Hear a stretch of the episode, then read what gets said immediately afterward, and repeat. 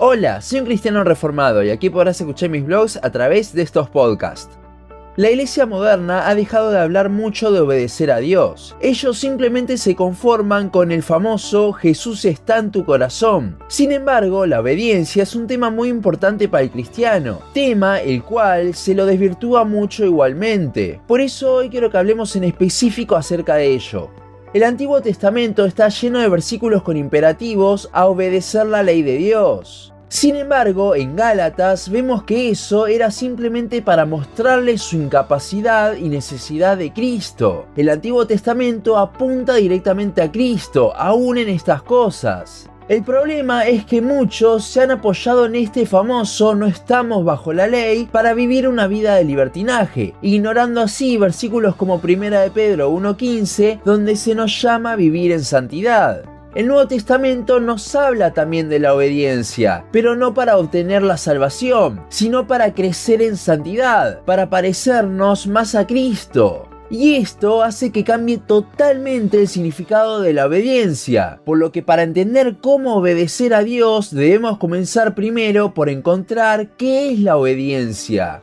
La Universidad de Oxford define la obediencia de la siguiente forma. Acción de acatar la voluntad de la persona que manda, de lo que establece una norma o de lo que ordena la ley. Si esto lo comparamos con el Antiguo Testamento es muy fácil. Obedecer a Dios termina siendo cumplir su ley. Pero como dijimos antes, ya no estamos bajo la ley, sino bajo la gracia. Y además la ley nunca la podemos cumplir. Cristo fue quien sí pudo cumplir con la ley. Vivió la vida perfecta para que nosotros, incapaces, no tengamos que hacerlo. Concentrémonos en la primer parte de la definición, donde dice que es acatar la voluntad de la persona que manda. Teniendo en cuenta que Dios es el soberano por sobre todo, Él es la primera persona que manda en el universo. Y su voluntad no solo la vemos en la ley, sino que el Nuevo Testamento nos revela mucho sobre cómo Él quiere que sus hijos vivan. Gran parte de las epístolas tienen una parte práctica con imperativos mostrándonos esto.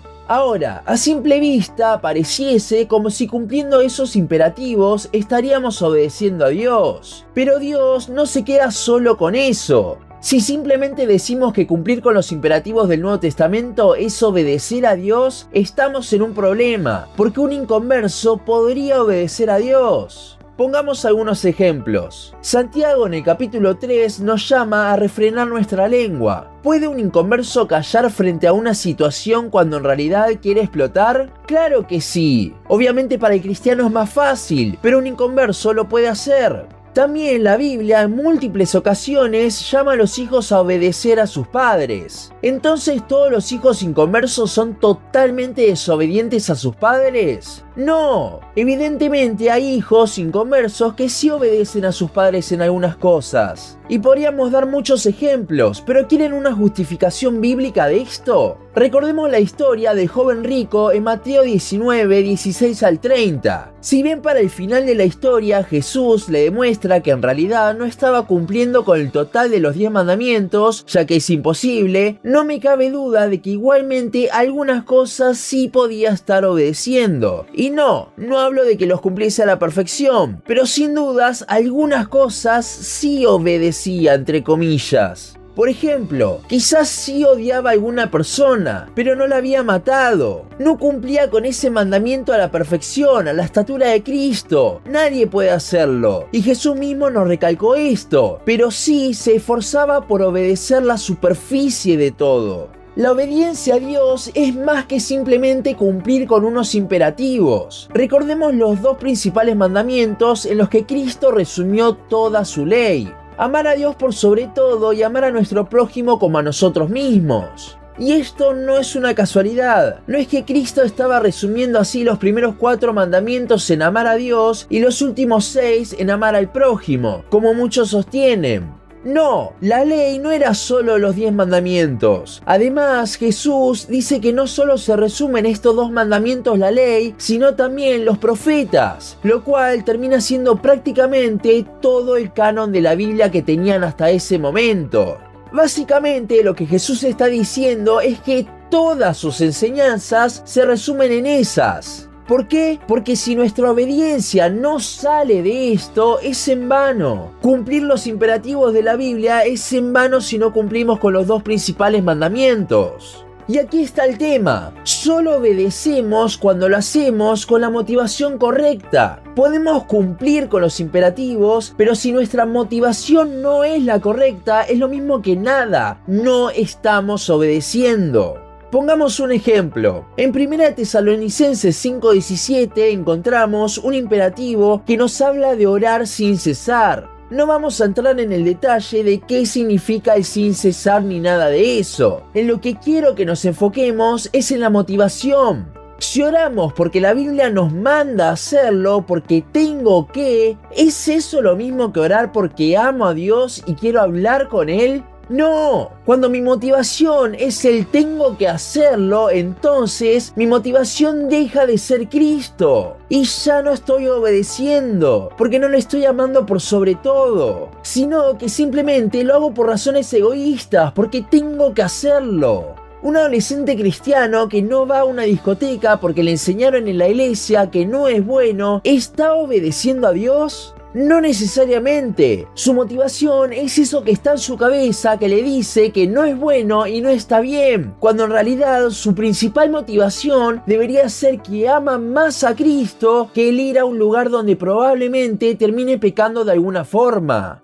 La obediencia a Dios no es un deber, eso es moralismo, sino que la obediencia al Señor es amor. Mi motivación es Él. Lo mismo con el segundo mandamiento. Cuando uno va a lastimar a alguien haciendo algo, si termina no haciéndolo por el simple hecho de que está mal, no va a estar obedeciendo, sino que obedecerá cuando no lo haga por amor a la persona. Uno es culpabilidad y moralismo, el otro es amor hacia Dios y hacia el prójimo. Si nuestro afán por obedecer está en hacernos más santos, entonces no estaremos obedeciendo de verdad, porque hemos desplazado a Cristo de la ecuación. Cuando intentamos cumplir con los imperativos simplemente porque debo hacerlo, Él ya no es quien nos hace crecer, no es el objetivo de nuestra obediencia, ni siquiera el motor de la misma. Recordemos el versículo de 1 de Pedro 1.15. Sino, como aquel que os llamó es santo, sed también vosotros santos en toda vuestra manera de vivir. ¿Cuál es la motivación aquí para obedecer? ¿Que la Biblia lo dice? No, nos la está dando el mismo pasaje. La motivación es Dios mismo. Como Él es santo y yo le amo tanto, entonces quiero ser igual a Él porque lo amo.